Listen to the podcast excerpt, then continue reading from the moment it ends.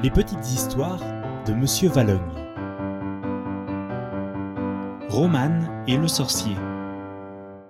Romane est la plus connue des petites pirates. Elle parcourt les mers de toute la terre sur son navire Bonbon.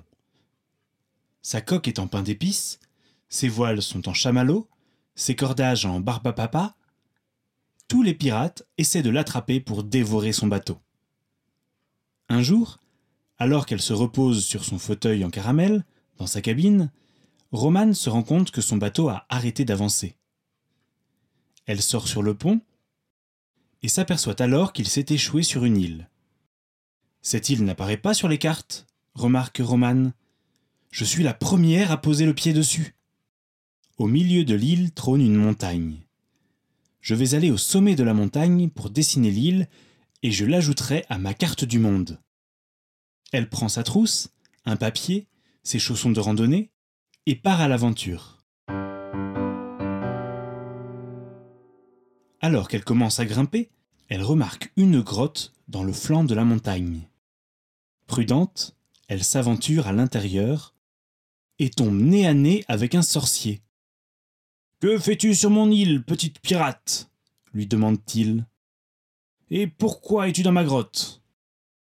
Je suis tombé sur votre île par hasard, lui répond Romane, et je voudrais la dessiner pour l'ajouter sur ma carte du monde. Hors de question s'exclame le sorcier. Je refuse que mon île apparaisse sur les cartes, sinon plein de touristes vont venir m'embêter tout l'été. Mais je ne montre mes cartes à personne, rétorque la petite fille. Je les laisse sur mon bateau bonbon. Un bateau bonbon? répète le sorcier. Mais tu es Romane, la petite pirate? C'est moi, répond fièrement Romane. Aussitôt, le sorcier murmure une formule magique, abracadabracage, en agitant sa baguette, et la petite fille se retrouve enfermée dans une prison de bois. Depuis le temps que je rêve de manger ton bateau bonbon, lui dit le sorcier, je ne vais pas laisser passer l'occasion. Et il part en direction de la plage. Romane reste seule dans sa prison. Elle réfléchit quelques instants, puis elle a une idée.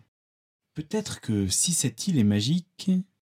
Sans finir sa phrase, elle sort un crayon de sa trousse, son papier, et commence à dessiner une épée. Lorsqu'elle est finie, Romane la découpe, puis l'agite en murmurant Abracadabre épée. Et par magie, l'épée en papier se transforme en une véritable épée. Romane l'utilise pour couper le bois, puis s'élance vers son bateau. Lorsqu'elle arrive sur place, le sorcier est sur le point de découper une tranche de la coque en pain d'épices. Pas touche à mon bateau crie-t-elle en courant vers le sorcier. Celui-ci, surpris, laisse tomber sa baguette magique.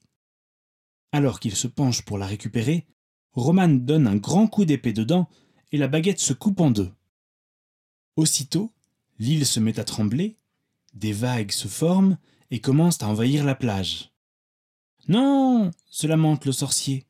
Sans ma magie, pas d'île magique Il fallait y réfléchir avant, réplique Romane. La petite pirate saute sur son bateau et se dépêche de reprendre la mer. Une fois au large, elle prend sa longue vue et regarde le sommet de la montagne disparaître sous les flots. À la place de l'île, il n'y a désormais plus qu'un petit radeau sur lequel se trouve un sorcier sans baguette magique. Je n'ai pas eu le temps de dessiner l'île, regrette Romane. Mais après tout, maintenant, plus besoin de l'ajouter à la carte du monde.